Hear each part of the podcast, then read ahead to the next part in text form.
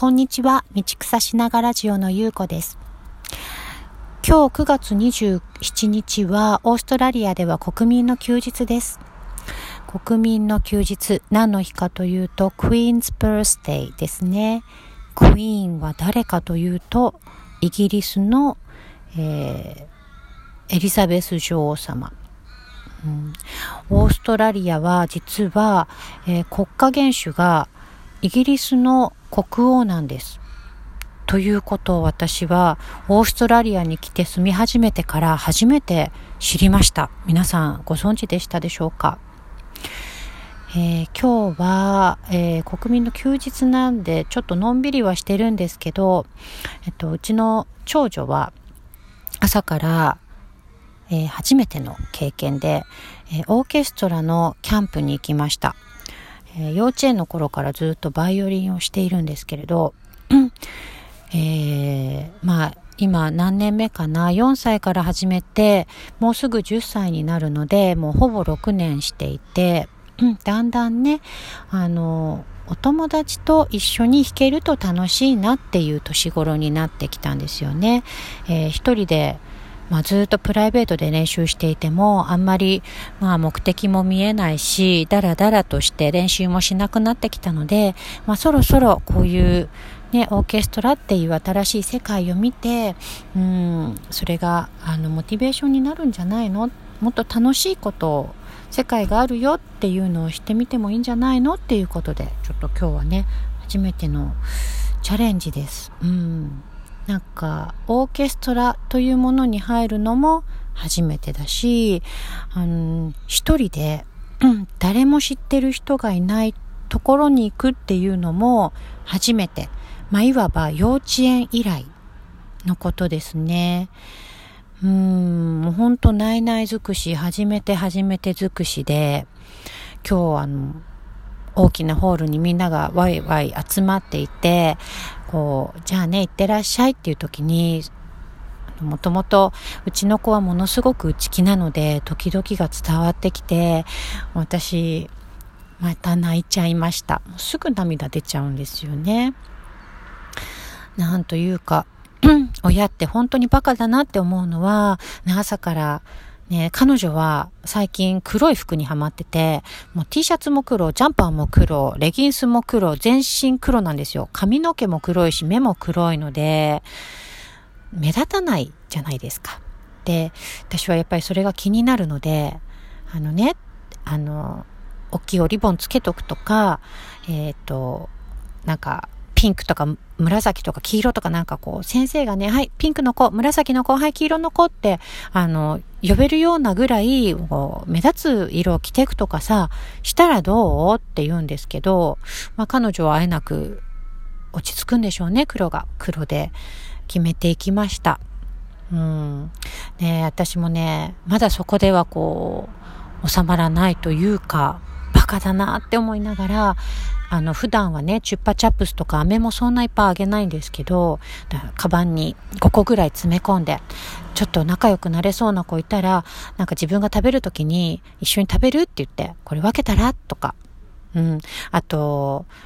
小さいちょっとパチパチ、なんかこうね、ちっちゃいポータブルのパチパチパチパチするような、あの、人がね、目を、の、目を引きそうなちっちゃいゲーム持ってって、つまんなかったらそれで遊んでなって、そしたらもしかしたら、ね、誰かが興味持ってそれ何？って言って一緒にしに来るかもよ、とか。うん。なんかそんな、おせっかいなアドバイスをね、いろいろしちゃうんですよね、本当に。えー、自分でも笑っちゃいますが。うん、そんなこんなで、えー、送り出して、今どうしてるかなって、ちょっとね、えー、思いながら、この、えー、ラジオを録音しています。さて、えー、昨日、私、あの、昨日から新環境適用講座っていう、あの、講座を受講し始めました。うん。それはですね、新環境って誰にも訪れますよね。まあ、結パッて思いつくのは結婚とか出産とか引っ越し、それから転勤、えー、会社での移動、それから学校でもね、あの、新しい学校に行く。それから、新学期もそうです。新しい先生が来る時もそう。で、今日の私の、あの、うちの娘みたいに、新しい場所に行く、新しいチャレンジをするっていう時も、新環境で呼べると思います。で、あの、私自身が、今までもう新環境をどんどんどんどん繰り返してきたんです。えっ、ー、と、そうですね、えー、会社を辞めて、えー、留学をする。留学をした先でまた新しい人に会う。え新しい大学に入る。それから就職先を探す。就職を決める。引っ越す。結婚する。また、駐在に出て新しい人に会う。妊娠した。で、また、この日本に帰って、えっ、ー、と、新しい環境に入る。えー、出産した。それで、えっ、ー、と、そうですね。また新しいコミュニティに入って、そしたらまた引っ越しで駐在。新しい人のところにまた行って、なんていうことをもうずっと何年も細かく繰り返してきました。でね、あのー、ね、そんな私に、あの、なんかぴったりくるかなと思って、昨日初めての講座だったんですけれども、まあ、まさに、うん、今まで自分に起こってきたことをこう知識として、えー、読んでみるともう、えっとね、学問としてあの入ってくるともうものすごく腑に落ちるんです。なぜ私にこれが起こってきたのか。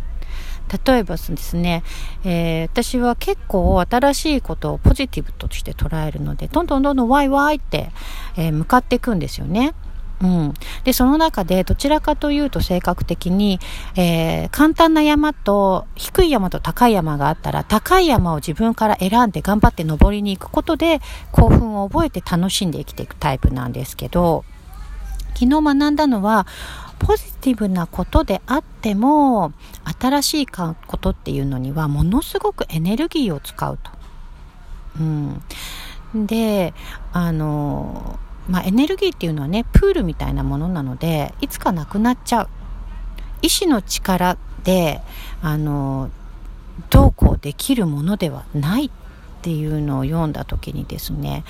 はあなるほどって思いましたね。あの駐在していてうーん子供を産んでしばらく経ってからもう本当に心が動かなくなって涙も出なくなっていつ笑ったんだっけ最後っていう状態になったんですね。もう心が空っぽだっていうのが自分でも分かって、いや、これはまずい。これはまずいけどどうすればいいんだっていう時期がね、ずっとあったんですよね。もうそれがその一言で、こう、なんて言うんですかね。もう全てが溶けていった。なるほどっていう、あの、気づきがあって、あここ数年の、過去数年のね、苦しい思いが、あの、なぜなら、こうだからってすごく簡単に解けていきましたね。浄化されていった思いがしました。うん。やっぱその新しいことを始めるにあたって、うん、そういうこうエネルギーのね、循環を考えておこうとか、ポジティブであろうとネガティブであろうとすごく疲れることなんだよとか、だからこそ全部自分ではしきれないから、人の力をあの借りよう。借りるって大事だし、借りる力っていうのも大事だよっていうことを学ぶっていうのは、あの、自分のね、心が疲弊する前に、あの、予防として知っておくといい、とても重要な知識だなと思いました。うん。で、実は新環境適応講座のその初回に出て、えー、そうか、こういうことかっていろいろな、あのね、腑に落ちる経験をした後に、そういえば、あ娘も明日は新しいオーケストラというね、えー、環境に行くんだと、挑戦するんだということを思い出しまして、いや、まさにね、これはぴったりのタイミング、これも何かのご縁ですね。うんなのでまあまた最初の話に戻りますけど、今日はね、すごく疲れて帰ってくると思うんです。だから、あの、ね、笑顔とハグで迎えてあげて、ちょっとね、時間があったら、うん、ゆっくり、えー、お茶とかコーヒーでも飲んで、一日の話を聞いてあげて、ご飯をゆっくり食べようかななんて、そんな風に思います。うん、その後にね、ゆっくりした時間をとって、えっとね、たくさん話すっていうことで、ね、安心したり癒されたりしますよね。今日はそんな時間を過ごそうと思います。ではまた、今日も良い一日をお過ごしください。